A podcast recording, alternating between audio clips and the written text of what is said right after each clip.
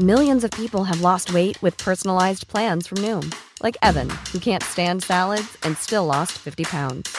Salads, generally, for most people, are the easy button, right? For me, that wasn't an option. I never really was a salad guy. That's just not who I am. But Noom worked for me. Get your personalized plan today at Noom.com. Real Noom user compensated to provide their story. In four weeks, the typical Noom user can expect to lose one to two pounds per week. Individual results may vary.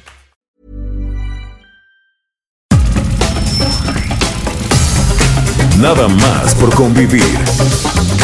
Política, cultura y ocio. Con Juan Ignacio Zavala y Julio Patán. Aquí iniciamos.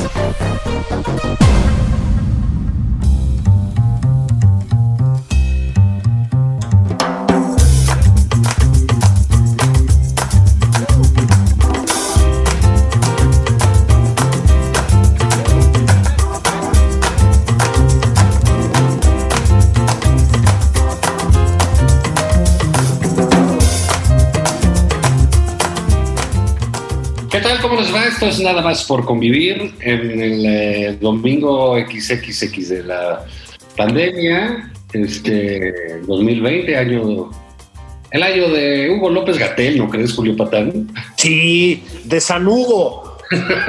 Hugo López Gatel.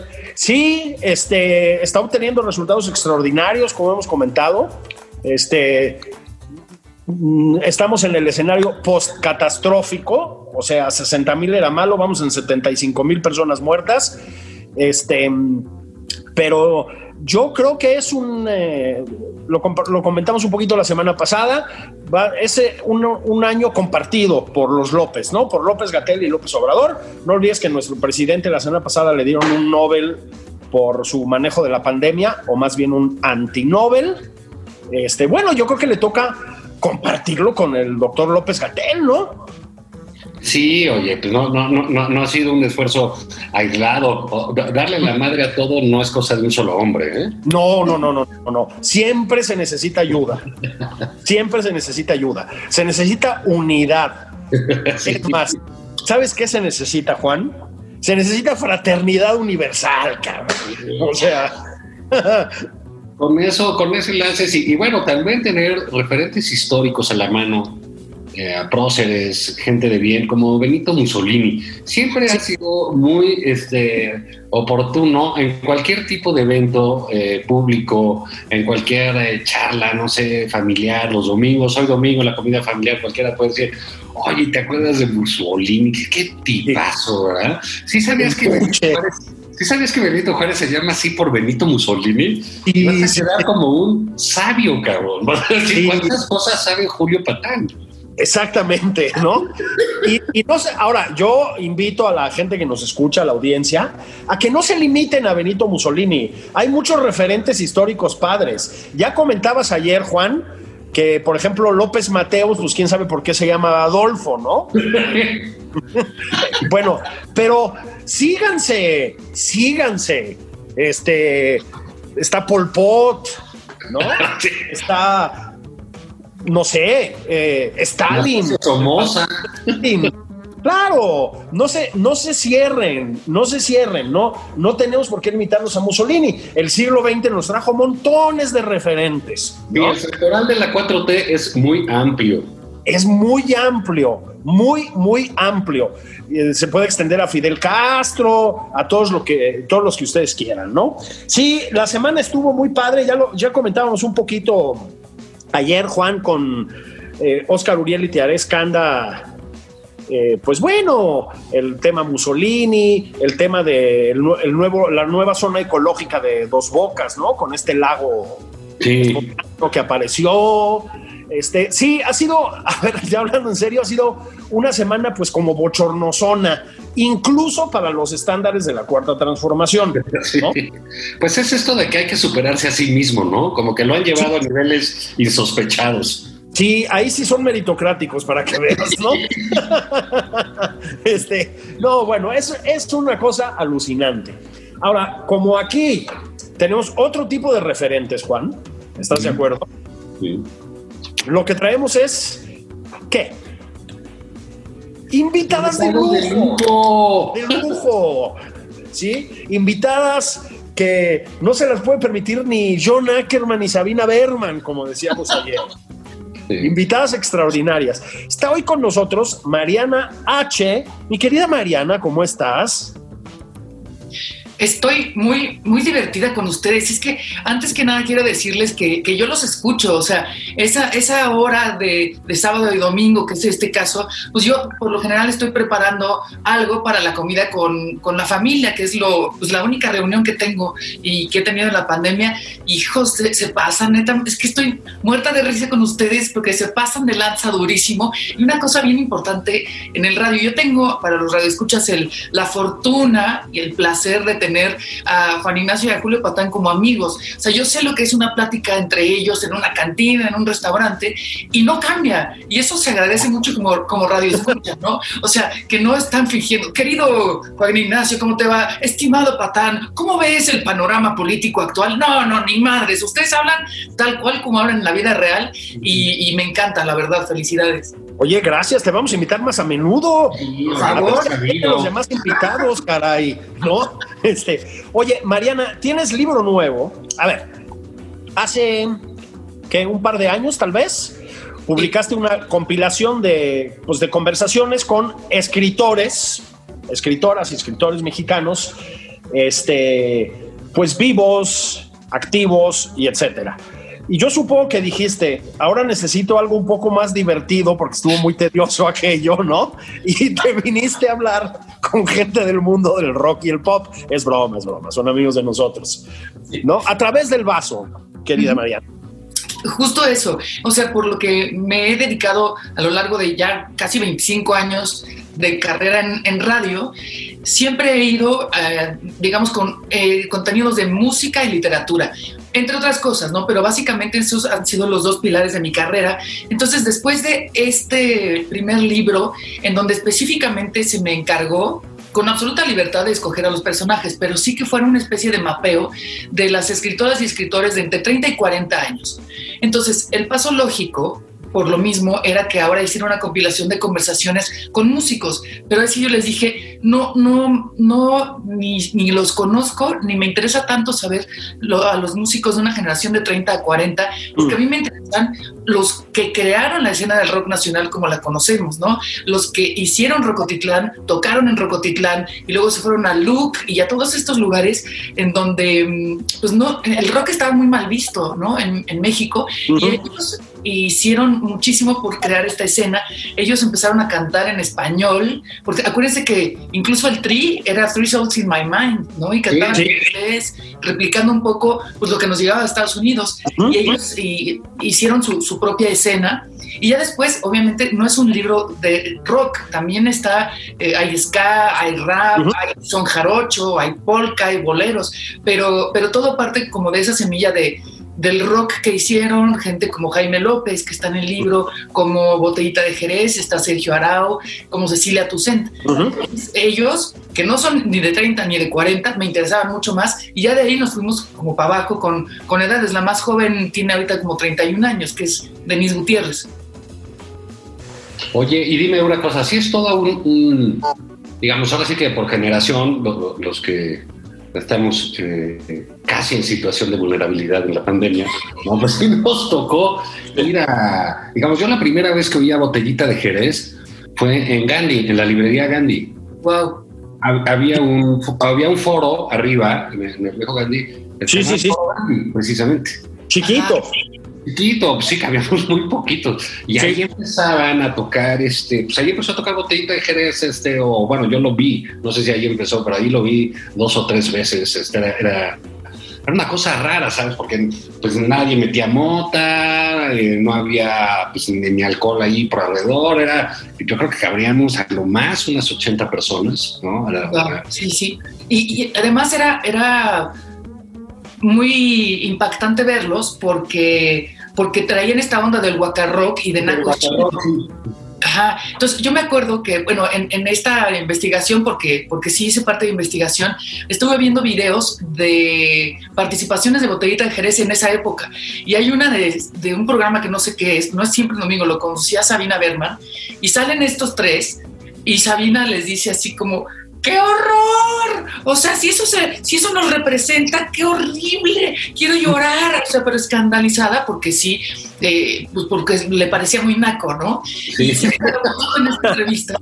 Me dijo, al final, tuvimos razón, porque después todo esto kitsch se, se, puso muy de moda y se puso muy, o sea, la onda de los luchadores, la onda de los santitos, la onda de colgar zapatitos, o sea, se volvió algo kitsch y respetable, que incluso lo vemos en museos, y él me dijo, yo tenía razón, lo que pasa es que yo no gané ni un peso de todo eso. Claro, porque ellos tenían un, un parte de un eslogan que era lo naco es chido. Claro. Exacto. ¿No? Y este, eh, eh, y te digo, era, era esa evolución ahorita, pues ningún chavo, ningún joven tiene idea de lo que era eso, pero no había conciertos en México. Rock, te tenías que ir a buscar ahí. O, o en Hip 70 también llegué a ver al, al Tri, que era una tienda de discos. Uf. Uy, si eres población de riesgo, Juan, sí, yo también. Era una gran tienda de discos, gran tienda de discos. Yo tienda, era muy sí. chavito. Sí. Este, y es como el ante. A ver, es que yo creo, Mariana, vamos a ver si hacemos tantita sociología. Es que aquí tenemos muchísima profundidad, ¿no? Sí. Pero la neta, son años, esos años, digamos, con los que cronológicamente arranca tu libro, por decirlo así, esos años 80. Fíjate que son años en los que sí cambia mucho la sociedad mexicana. No me refiero solamente a todo eso que se llama Cibáis de la sociedad civil y, y tal. Eh, a ver, la vida nocturna cambia muy radicalmente. El rock en los años 70 era una cosa bastante subterránea que tenía lugar, me refiero al rock en vivo, ¿no? Este, en una cosa que se llamaba los hoyos funky, que eran eh, pues, pues clandestinos, eran lugares clandestinos. Y de pronto, la verdad es que en los 80 empieza a haber una apertura también en nuestros hábitos. Y bueno, se empiezan a suceder eh, pues bandas eh, y en algunos casos eh, músicos que pues lo seguimos oyendo, ¿eh? O de Jerez, yo creo que son como fundadores de muchas cosas, pero luego, así, uno tras otro, pues llegaron Caifanes y Tacuba y La Maldita Vecindad, que yo creo que también son muy importantes para la música en este país, y Santa Sabina, aunque luego murió Rita Guerrero. Es decir, es un momento, una efervescencia, pues voy a decirlo así, cultural también, los años 80, muy fuerte. Y creo que el libro refleja eso también, ese cambio de hábitos y esa riqueza, pues sí, cultural, ¿no? Pero acabas de decir algo bien importante. Dijiste, lo seguimos escuchando ahora. Y a mí me llamaba la atención hace dos años que se celebraban le- eh, los 20 años, digamos, se celebraron dos años los 20 años del Vive Latino. Uno como el, el último que fue el- el- el- la, la marca así eh, de la pandemia, ¿no? Fue el último evento masivo que se hizo en este 2020, el Vive Latino, el 15 y 16 de marzo. Pero el año anterior los headliners eran Fobia, Café Tacuba, la vecindad, Caifanes, es decir, qué bueno porque es lo que nos tocaba a nosotros, pero yo decía, ¿por qué un chavo de 18 años sigue escuchando las canciones de Caifanes, de Fobia y, y si hubiera sido Molotov hubiera sido lo mismo? Bandas que nos tocaron a nosotros a los 18 años y lo que pasa es que fue tan fuerte esa generación que, que nos marcó, digamos, como experiencia colectiva. Todos escuchamos Mátenme porque me muero en el radio por primera vez y compramos el disco de Caifanes y escuchamos también la primera canción de, de La Maldita o Ingrata de Café Tacuba. Entonces nos marcó a muchos y a las generaciones que vienen. Y como, así como a los, a los más grandes, los sesentones, digamos, les tocó la apertura o abrir más bien la escena, a los que siguieron les tocó el- la transición entre lo análogo a lo digital, la entrada de. Internet, la entrada de Spotify. Entonces, ahora cualquiera desde su computadora y con un clic y de manera muy barata puede estar escuchando bandas soviéticas o eslovacas y Sí. no está poniendo tanta atención a una tendencia en radio o al disco que todos íbamos a comprar o que nuestros papás iban a comprar este, cuando salió un disco de los Beatles. Entonces como que se diluyó un poco esa escena tan fuerte de un principio y creo que la última gran banda así que, que vimos crecer fue Zoé. Porque ya ni, ni Mm. siquiera la, o sea, bandas como La Gusana, como Jumbo, que son muy importantes, como Hello Seahorse, no llegaron a ese nivel de, de, de headliner de un festival como el Vive Latino. Entonces sí llama la atención que esa fuerza de esa generación, la primera y las una, unas- un par de abajo, siguen siendo el referente al rock nacional, la seguimos escuchando. Claro, y estaba también este, que bueno, pues obviamente, pero que murió, pero tenía buenas rolas, eh, Rodrigo, ¿no? Que murió Claro. en el temblor. Sí, Murió ¿no? en el temblor, sí, en el 85. En el Y, 85, y de eso, Amandititita, su hija, que es la que la primera entrevista de este libro de, de A través del vaso, ella habla también de eso. O sea, yo, yo conocí poco a mi papá y eh, me, pues me acuerdo de ci- ciertas cosas, pero, pero además dice, cuando vino el, el temblor del el 19S, el del 17, dice, se me removió todo porque, porque me, como que me di cuenta de la manera tan horrible en la que había muerto mi papá. ¿No? Porque a lo mejor no, nu- nunca había vivido una situación como esta, porque en el temblor pues estaba muy chiquita. Entonces, pues sí, hay, hay, hay experiencias bien fuertes, o sea, hay, hay chisme, hay lágrimas, hay chistes, hay, hay momentos, la verdad, que yo agradezco mucho y, y agradezco mucho queridos amigos, que no me haya tocado hacer este libro en pandemia, porque no hubiera podido sentarme a echar chela, mezcales, tacos de cochinita, que eso saben ustedes que, pues, que permite que, pues, que la plática fluya más. Sí, sí. Oye, y a ver, cuéntame, ¿cómo se llama el libro? a través del vaso, que parte de una canción de Caifanes, que es Ah. eh, No dejes que, cuando veo a través del vaso. Entonces, pues como también hubo muchos vasos de por medio, dije, nah, pues aquí está. Sí, escribir es un, es un oficio malo para la salud. En términos es muy malo. Fíjate que eh, yo, yo leía este y decía, puta, hijo, o sea, esa pues esa efervescencia rockera, digamos, y no solo, porque también hay pop en tu libro, ya dijiste, hay muchas cosas, ¿no? Pero este, yo no sé si sería posible ahorita, es decir, ingrata, las pasareces de lanza de botellita, De el propio Rodrigo González, que tenía una cosa muy cáustica, yo creo que tiene algo de antecedente de botellita en cierto sentido. No digamos Jaime López, ¿no? Este, que es un letrista genial, la verdad. Sí. Este, o sea, con el, el rollo autocensor y de corrección política que hay hoy en día, es impensable. Es- ese es otro gran punto, Patán, que, que yo quería abordar, no con todos, pero sí con Molotov, sí con Café Tacuba, sí con Amandititita, porque Amandita misma me decía que es un talento escribiendo, la verdad es que tiene una Sí, agilidad, sí. ¿no? La narcumbia y demás, ¿no? Pues sí. la reina de la narcumbia. Pero sí me decía, hasta me da miedo cantar La Mataviejitas, que es una gran canción. Sí. Solo quiere echarse tu abuelita. O sea, está, y luego tiene otra, la, la metrosexual, la Sí. güera oxigenada, zorra parada. O sea, me dices que ya no sé qué hacer con eso, porque, porque me linchan, porque no hay, no hay humor. José, lo, con respecto a Ingrata, que ya no la cantan, me decía, bueno, pues Rubén está en todo su derecho de, de, de no querer cantar esa canción, que, que además no es de él, es de meme. Pero Sí. decía, bueno, lo entiendo, pero, pero yo creo que también el público entiende lo que es algo como, que este, como de argot, como algo chistoso, de humor, de sátira. Y, y- y con eso mismo, Molotov me decía, Molotov, Tito Fuentes me decía, nosotros ya no cantamos, ¿por qué no te vas allá al más allá? Porque habla de suicidio, me parece muy bien. Y ya na- no cantan tampoco la rasta mandita porque es muy corriente y es una especie como de venganza personal a una chava. Pero siguen cantando puto. Pero al ratito no van a poder cantar puto. Y yo le decía, y al ratito no van a poder cantar cerdo porque va a haber una sociedad de hombres y mujeres con sobrepeso que les resulta ofensiva. Entonces, ¿qué va a pasar con el humor? Yo creo que eh, eh, estos talentos y este humor ácido, provocador, debe de creer y respetar la inteligencia del público y poder hacer sus chistes sabiendo que el público va a entender que es un chiste, porque yo creo que los, los fans de estas bandas lo entienden. Son algunos otros puristas que, que están creando justamente eso, la autocensura de las propias bandas.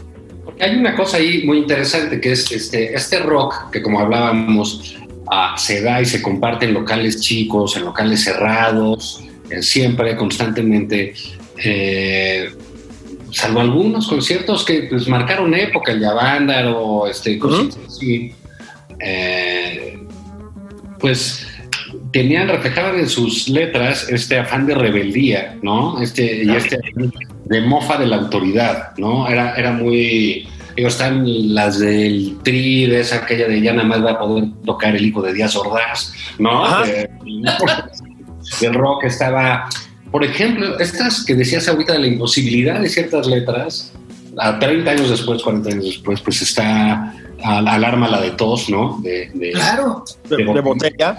Que se atacó, la violó, la mató, la con una... Y que todas estas cosas terribles que pasaban en un periódico que dejó de existir hace muchos años y que a todos nos marcó, ¿no? Entonces sí hay un... A, ese rock de, que empezó, que el Metro Valderas, que sigue cantando, que es de Rodrigo, ¿no? Que Hay una estatua de Rodrigo, de Rodrigo en el Metro Valderas, además, en la estación, que se merece que se merece, por cierto, ¿no? Y eso, ah, digamos, la, el, todas estas cosas que sí se eh, pervivieron, pues digamos, hay otras expresiones que sin lugar a dudas ya no caben en una época, la verdad, rarísima para quienes disfrutamos de aquella, ¿no? Eh, esa canción que acabas de mencionar es súper importante y hablamos también con Sergio de eso, porque si tú a escuchar la canción, es, hay, están todos los temas que siguen hoy en, pie. Es feminicidio. Feminicidio. O sea, primero es violencia familiar en, familia, luego feminicidio, luego corrupción con la policía. la verdad es que sí, sí toca temas importantísimos y hace cuánto se escribió esa canción, hace un montón, y sigue habiendo temas este, que son vigentes. Y, y ahora, tenemos ahora la onda que está, se visibiliza mucho más la violencia de género y todas estas cosas, pero esa canción es probable que haya ayudado a todo lo que estamos visibilizando y hablando ahorita, entonces no la podemos penalizar, ¿sabes? Sí, y, curioso, pues esas cosas también en el fondo pues, se quedaban en el alarma. Claro. Claro, sí, muy bien, sí. Eh, se quedaban ahí y de ahí no salían a donde pertenecían, ¿no? Entonces, Ah, pero digamos, hay toda una, lucha por salir del, rock y por eso son estas letras pues, muy iconoclastas a veces, ¿no? Muy, muy, eh, muy de himno, ¿no? Muy, de causa generacional. Totalmente, totalmente. Y, hablando de generaciones también, eh, fíjate, me platicaba yo con, con este, Jimena Sariñana, eh, que ella me decía, o sea, de esta causa de las mujeres y todo este asunto, y ella me decía que es completamente válido, que su próximo disco o el disco en el que estaba trabajando en ese momento va a estar hecho por puras mujeres. Es decir, las ingenieras, las, eh, el staff, todo el mundo va a hacer eso y que son letras muy positivas, muy buena onda para las mujeres, lo cual me parece completamente válido y está todo dar. Sin embargo, yo creo que yo creo que eh, esa libertad debe existir para todo, es decir, que, que, no se fuerce esta idea de que todo por mujeres, para las mujeres, con temas de mujeres, porque eso no debe de ser, o sea, eso debe ser una actitud ante la vida y, y que no sea forzado el hecho de ser todo entre mujeres para apoyarnos creo que, creo que es importante apoyarnos hombres y mujeres y hacer los temas y las, los, eh, las letras que vengan de tu, creatividad como persona, independientemente de querer hacer un esfuerzo. Creo que esos esfuerzos se hacen también en tu proceder en la vida. Yo conozco, por ejemplo, a los cuatro miembros de Molotov, pueden cantar esas canciones, pero en su quehacer en la vida, a la gente a la que ayudan, cómo se portan con sus esposas, con sus hijas, con sus amigas, deja tú con la gente en general, es, es de verdad de gente de primera. Entonces, que mm. cantan eso no quiere decir, no les quita en su quehacer cotidiano el, la buena onda, ¿no? No son unos hijos de la chingada que van por todo el mundo este, gritando puto a todo el mundo, ¿me explico?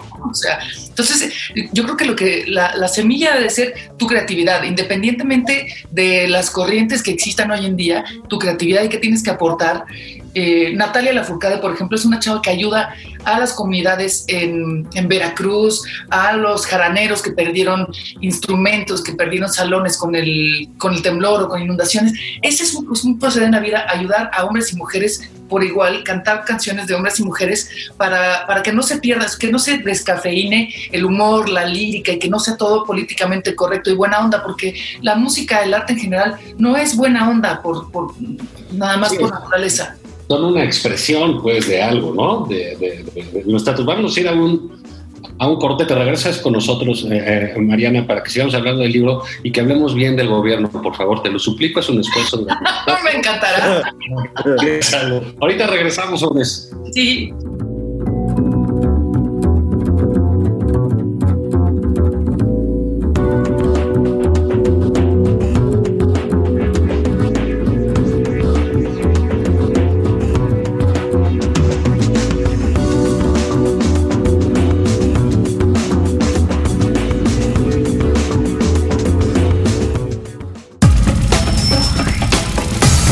Esto es Nada más por convivir. Una plática fuera de estereotipos. Con Juan Ignacio Zavala y Julio Patán.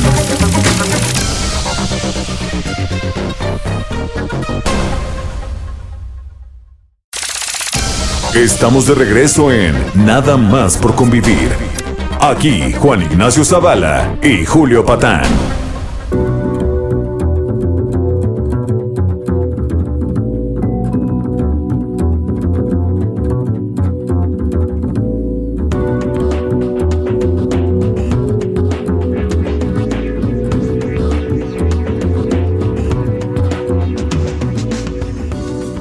De regreso en Nada más por convivir. Aquí mi querido Juan Ignacio Zavala y su servidor Julio Patán. Estamos hablando de rock y otras cosas. Estamos hablando de música. ¡Queremos rock! Eso, bien, Héctor Suárez. Este, o más bien, estamos hablando de un libro. Estamos hablando de A través del vaso y estamos hablando con, bueno, sí, su autora, aunque es un libro de testimonios de la gente que ha hecho música en este país en las últimas décadas. Mariana H. Oye, es que son muy atinados ustedes. Ahorita que dijo queremos rock. Ese, es- ese es un personaje del Fla- de Héctor Suárez que se llamaba el Flanagan, ¿te acuerdas? Exacto. Era todo rebelde y salía con su, con su grabadora. Grabadora. Exacto. Y tuve el honor de tener como ilustrador a Alejandro Magallanes. Eh, y Alejandro incluyó al Flanagan en la portada. O sea, sale Flanagan con sus pelos así y era un personaje justamente transgresor. O sea, Sí. nada le parecía y, y quería romper con todo y quería dar portazo y fumaba mota y todo. Entonces, esa era justo el- el- la idea del, del rockero marihuano y rebelde. Claro, Con que ese- le preguntabas cualquier cosa, le preguntaba por qué eres así y queremos rock. Sí, con Pero un, es cierto, déjame decirte algo, sí queríamos rock. Sí, queríamos rock, efectivamente. A propósito, nada más, me- como leve digresión, tiene un momento Héctor Suárez en el que controlan por fin al Flanagan, ¿saben quién? El tío Gamboín. El tío- sale con el tío Gamboín, porque sale el tío Gamboín No, y el claro, y el tío Gamboín le dice, a ver, ¿le bajas o te saco de la lista de sobrinos? y entonces el Flanagan dice, no, no, no, ya, ya, ya, ya, juro que te vas a comportar. Y dice, sí, sí, sí, sí, sí, sí, sí. Y me aplacan al Flanagan, ¿no? Bueno, qué gran anécdota. gran momento, es un gran, gran momento de aquella gran serie de, de Héctor Suárez, hablando de comedia irreverente y pasada de lanza y, Sí. y etcétera, ¿no? Este, oye Mariana, estábamos con tu libro y yo estaba revisando el índice de personas con las que platicas, pues no se me ocurre que hayan quedado muchos fuera de los que tenían que estar adentro, ¿no? Pues fíjate, eh, ese comentario te lo agradezco porque sí, estoy muy, muy contenta con la selección, pero si le rascamos tantito, Julio, pues claro, me falta Zoé y no tengo a Sí. la maldita y no tengo a la cuca y no tengo a... O sea, eh, la, la escena ahorita es tan, tan fuerte, tan poderosa, que, que me da gusto, o sea, que, que sea un panorama completo, pero me da gusto también que existan otras posibilidades de, otro libro, no radicalmente distinto, pero con otras perspectivas, que bueno, si tenemos suerte tal vez venga, y si no, se habla mucho de, de ellos dentro del libro, de, de estos otros. Eh, por ejemplo, cosas que sucedieron, que, que, que se suicidó Armando Vega Gil, ¿sabes? Sí. Que él era mi, mi amigo más cercano de, de los botellos, pero yo contacté a Sergio, que, que, no lo conocía mucho, pero fue muy, muy generoso. Y, y Sergio habla de, de, Armando Vega Gil, ¿sabes? Hay, hay a, a, algunas ausencias de las que se tiene que hablar. No está Rodrigo, pero Mandita habla de, de Rodrigo y también Jaime López habla de Rodrigo. Entonces, hay algunas ausencias que se pudieron, este, digo, paliar, por así decirlo, con, con la, en la voz de estos otros. Y, y bueno, pues también se vale, por ejemplo, un personaje como Jay de la Cueva, que a mí me interesaba que, que, él hablara de él como músico, porque mucha gente piensa que él es nada más el detector de metal de Moderato y, y, y Jay es mucho más que eso, ¿no? Entonces me interesaba tener este, este otro perfil de gente que a lo mejor no, no se nos viene a la mente cuando hablamos de esta generación, pero Jay, Jay estuvo ahí en, en Rocotitlán tocando con su papá, ¿sabes? Pues su papá tocaba con, con César Costa y su papá es Sí. parte importante también de la escena, todavía más gran, más arriba de edad de, de los Botellos o de Jaime López. Entonces, sí, sí, pues te agradezco que, que me digas que está completo, pero como decía, no es, e- esto no es un estudio de, no es un ensayo de lo que ocurrió de los 70 al 2020. Es, es hace cuenta como una foto que dices, bueno, salieron estos. Y, y estos van a contar su historia de este momento y hay otros que pueden contar otra historia, pero es más bien este, este, este retrato de los, ahora sí que de los que se dejaron y los que, a los que tuve acceso. Y este, dime una cosa, este, Mariana, antes de que eh, nos abandones. Igualmente. Si tocara en un eh, grupo de rock el presidente, eh, como en dónde te lo imaginarías ahí, ves entonces decías, no, pues el presidente tocó en el tri, ¿no? O tocaba este con los botellos. Híjole, Con los. Me la pones muy difícil. Este, O te lo imaginas gritando, queremos rock. es que, fíjate, un- Hubiera tenido una banda que se llamara Los Mussolini. no, los macuspanos. Los macuspanos. Eh, sí, parece- él él hubiera hecho su propia banda. O sea, él no hubiera estado en ninguna. Él hubiera hecho su propia banda con su propia lírica. O tal vez hubiera sido solista, sus propios instrumentos Más y su bien. propia lírica. Y sus propias rolas. Sí. Mariana H., felicidades, felicidades por este libro nuevo. Ya sabemos que está muy restringido el asunto todavía por la pandemia y eso, pero ¿lo vas a presentar de alguna manera? Sí, gracias. Eh, lo voy a presentar el 2 de octubre a las 7 de la noche. Es viernes 2 de octubre y me van a honrar con su presencia virtual. Sabo Romo, el bajista de los Caifanes, y Amandititita desde Los Ángeles. Y yo Ah, muy bien. casa. Ajá. Va a ser muy anticlimático. Imagínate que voy a terminar mi presentación, voy a cerrar mi compu y me voy a subir a ver Netflix. O sea, claro, seguramente con un, con un vaso de whisky, ¿no? Pero eh, pero, o sea, antes, durante y después. La pandemia nos ha hecho a todos borrachos de buró. sí, Sí, exacto, exacto. Es uno de los grandes logros de la pandemia, es la normalización de las pedas de buró. de las pedas de buró. La bronca es cuál va a ser nuestra excusa cuando pase la pandemia. No, cuando pase la pandemia, al ritmo que vamos, vamos a estar ya en una clínica de rehabilitación. Ya están llenas, güey, ya están llenas. Sí, No hay cupo. están llenas. Había que apuntarse desde marzo, ¿no? Formar Mariana. nuestro propio asilo. Muchas gracias, Mariana H. No, gracias, de veras, los, ya saben que los quiero mucho, les agradezco este enorme espacio y me divierte mucho. Eh, compartimos productor, Jerry estuvo con, conmigo muchos años, así que me da mucho gusto reencontrármelo aquí en el Heraldo. Y gracias, de veras, y qué buen, qué buen programa este, nomás por convivir. Gracias a ti, mucha suerte con el libro. Gracias, besos. Julio Patán, ¿qué onda? ¿Cómo quedar, viste? no? Entonces, ya, ya comentábamos al principio, Juan, este. Bueno, pues que ha sido una semana, mm, ¿cómo lo diríamos? Estridente, ¿verdad? Hasta para los estándares de la cuarta transformación. Sí. Comentábamos ayer eh, eh, con eh, Teares Canda, un poquito con Oscar Uriel también, del eh, musolinazo del presidente, lo comentábamos al inicio de esta edición.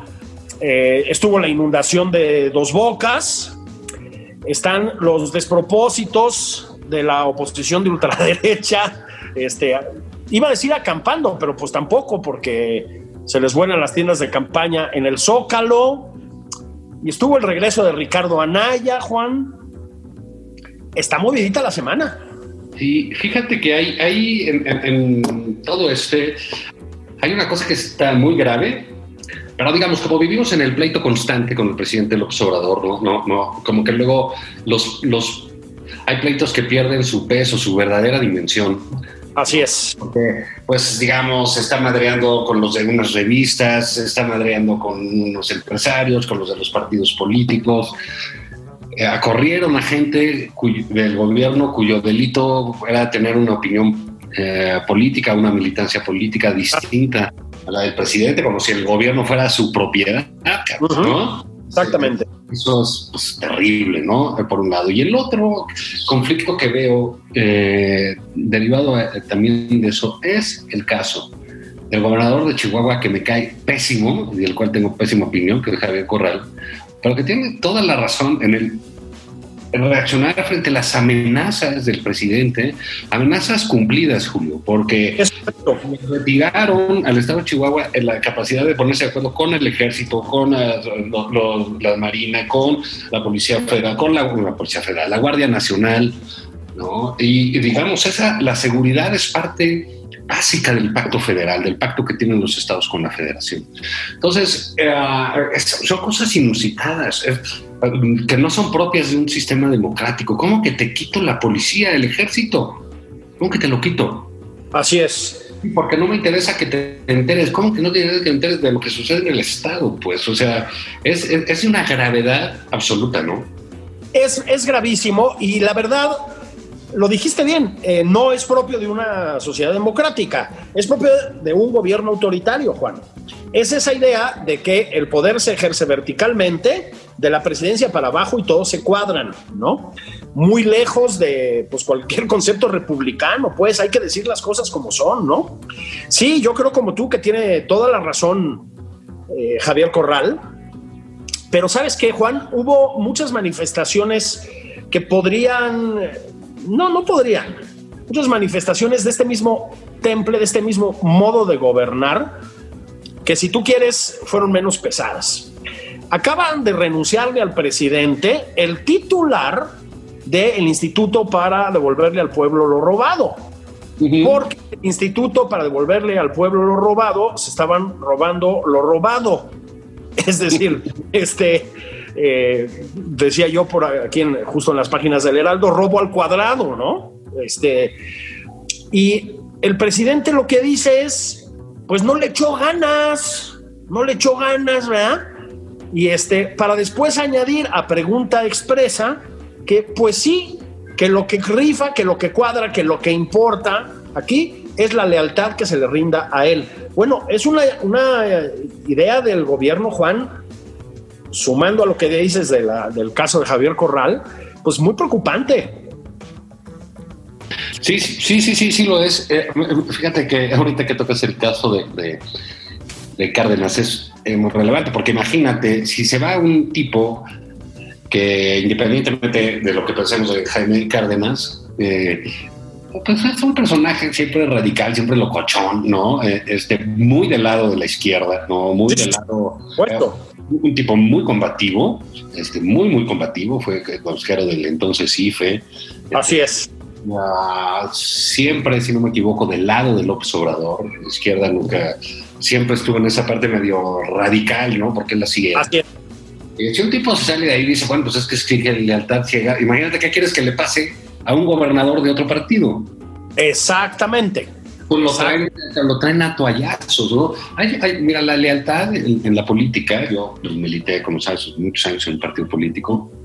Eh, los políticos luego convierten la lealtad en una cosa, más que una virtud humana, eh, clara, en una característica canina, ¿no? Sí. O sea, quieren que seas un, perro ahí echado, ¿no? Y que cuando te digan algo tú lo hagas y tú lo obedezcas. Y, entonces como que tergiversa en ese sentido, ¿no? Eh, y claro, alguien que está hablando de traidores todo el tiempo, pues lo, que tiene que exigir del otro lado es, lealtad absoluta a, ciegas, pues no lealtad, este, sumisión es lo que piden, no, no piden lealtad, piden sumisión, abyección es lo que es lo que piden.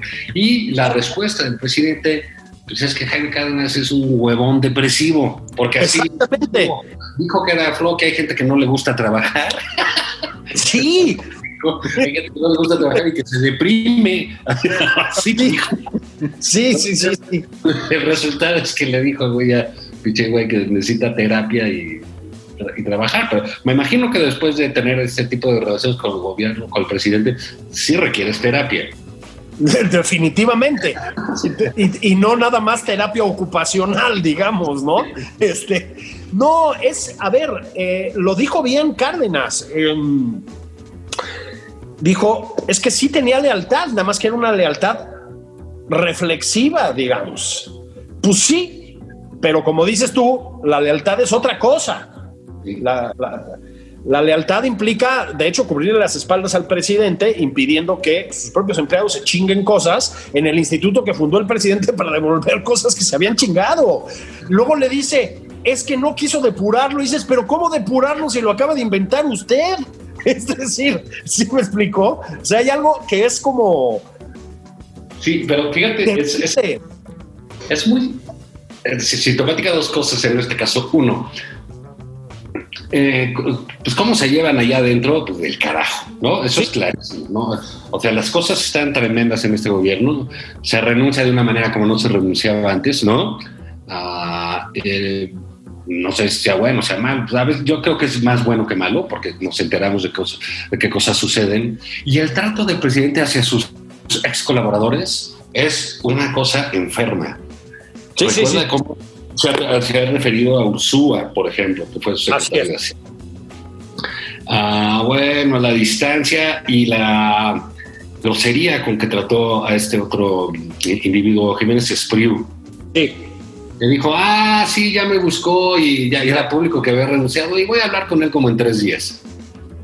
Exactamente. Los, castiga, ¿no? ¿Sabes? Los eh, eh, procura exhibirlos públicamente como exhibe a todos sus eh, enemigos. Y la otra es el verdadero desbarajuste que tenemos que aquí, pues decimos lo del avión, comentábamos ayer que en su comparecencia en la ONU dio clase de fraudes 2, ¿no? Sí. que, dijo, bueno, lo rifamos y ahora lo vamos a vender, ¿no? Entonces. Y luego ya a lo mejor lo empiezo a usar, faltó así. sí,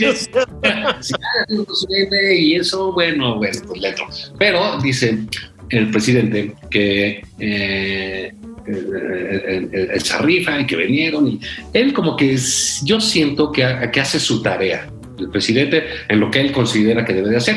Que, considera que debe hacer, pues madrear al otro, hacer, exhibir, jugar con estos distractores enormes, el avión, la rifa, y lo hace muy bien. El, por aparte es un hombre muy disciplinado, ¿no? Entonces, este, lo, hace, eh, lo hace bien. Pero ese tipo de ocurrencias que tiene, cuando las tienen que operar el gobierno, es clarísimo que son una bola de ineptos los que rodean. Sí, así es. Entonces, no pueden ni siquiera vender todos los boletos de la lotería. Eso no le hubiera pasado a ningún presidente en México antes. ¿eh? No, no, no, por supuesto que no. Eso no es un signo bueno de estos tiempos. Es la absoluta incapacidad del gobierno para operar lo que debe de operar. Una negligencia profunda, ¿no? ¿Por qué carajos no se va a inundar dos bocas, Julio? Exactamente. Comentábamos también, ¿no? Eh, hay, un, hay una columna de Jorge Andrés Castañeda muy puntual sobre el caso de los Bocas en el Heraldo, lo, vuelvo a decir. Eh, hace una especie de, pues casi de relatoría de lo que ha ido sucediendo con esa locura, que es la no refinería de dos bocas, que incluye, por ejemplo, un estudio de viabilidad. De hecho, cuando Dos Bocas lleva un año y medio supuestamente en obras, ¿no? Este, un estudio de viabilidad reciente, eh, habla de las cantidades de dinero que se han tirado ahí y de cómo las empresas que sí saben construir refinerías, más bien dijeron, no, pues no, mano, porque además aquí los presupuestos se hacen por decreto, Juan. No tienen que ver con la realidad, tienen que ver con lo que la verdad el propio presidente decide que tiene que ser un presupuesto adecuado, ¿no? Entonces, como no era suficiente el presupuesto para construir una refinería, se salieron las refinerías y todo quedó en manos pues de Rocío Nale, esa es la verdad.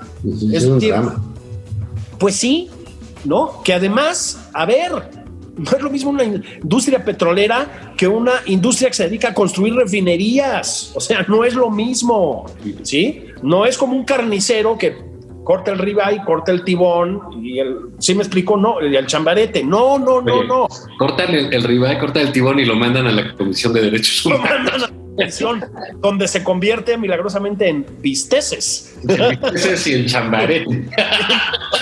¿No? Este, sí, sí, sí, sí, sí.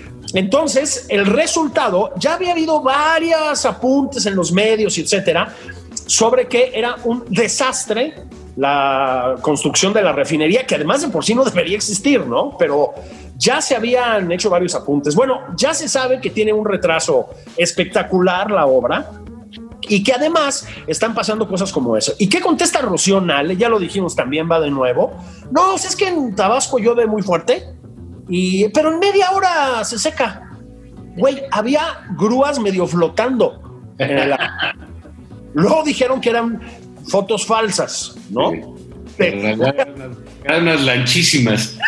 Es demencial. O sea, es demencial. Entonces, em, Dos Bocas va a ser, Juan, uno de los emblemas, yo creo, de la incompetencia de esta administración, ¿eh?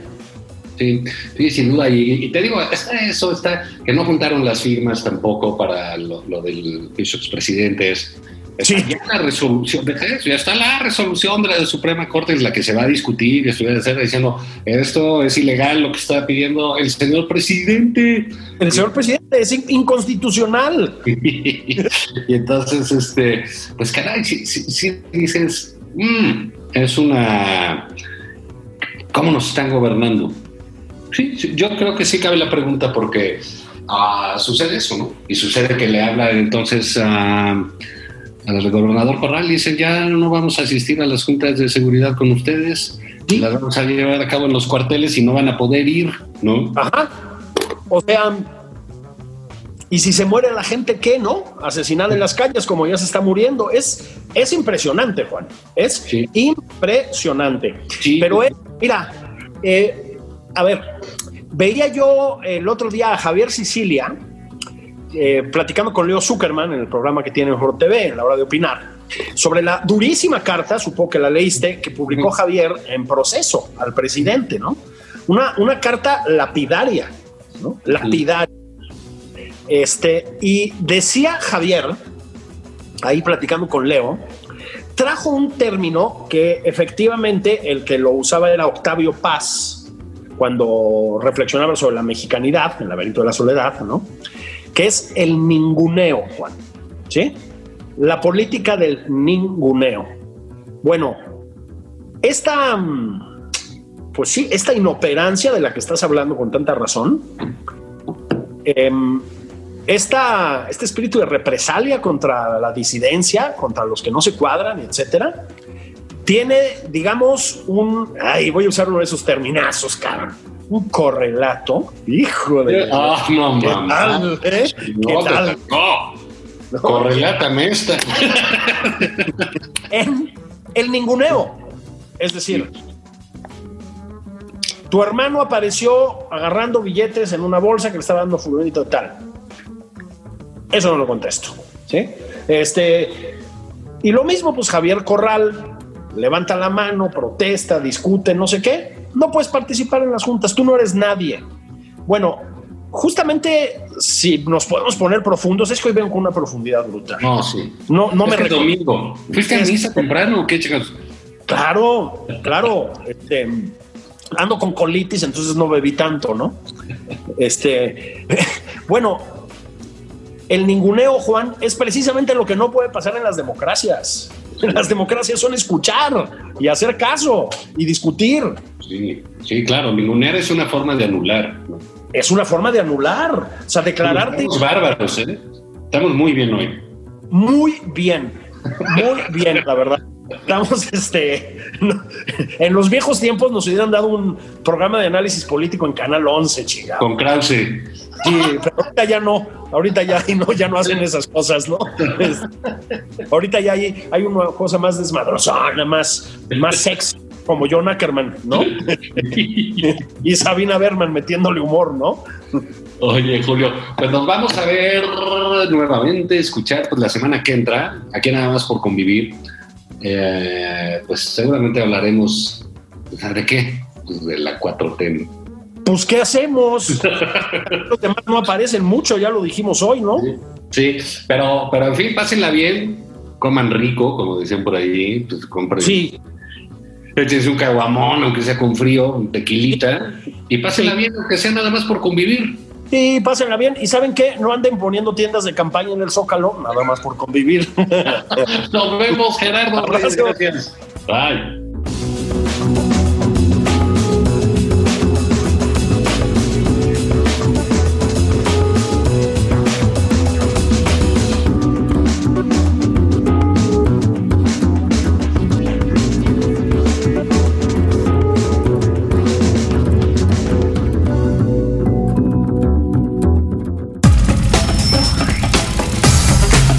Esto fue Nada más por convivir.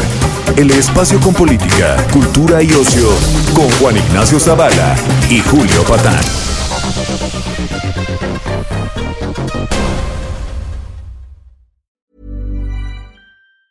Even on a budget, quality is non-negotiable. That's why Quince is the place to score high-end essentials at 50 to 80% less than similar brands. Get your hands on buttery soft cashmere sweaters from just 60 bucks, Italian leather jackets, and so much more. And the best part about Quince, they exclusively partner with factories committed to safe, ethical, and responsible manufacturing. Elevate your style without the elevated price tag with Quince. Go to quince.com slash upgrade for free shipping and 365-day returns.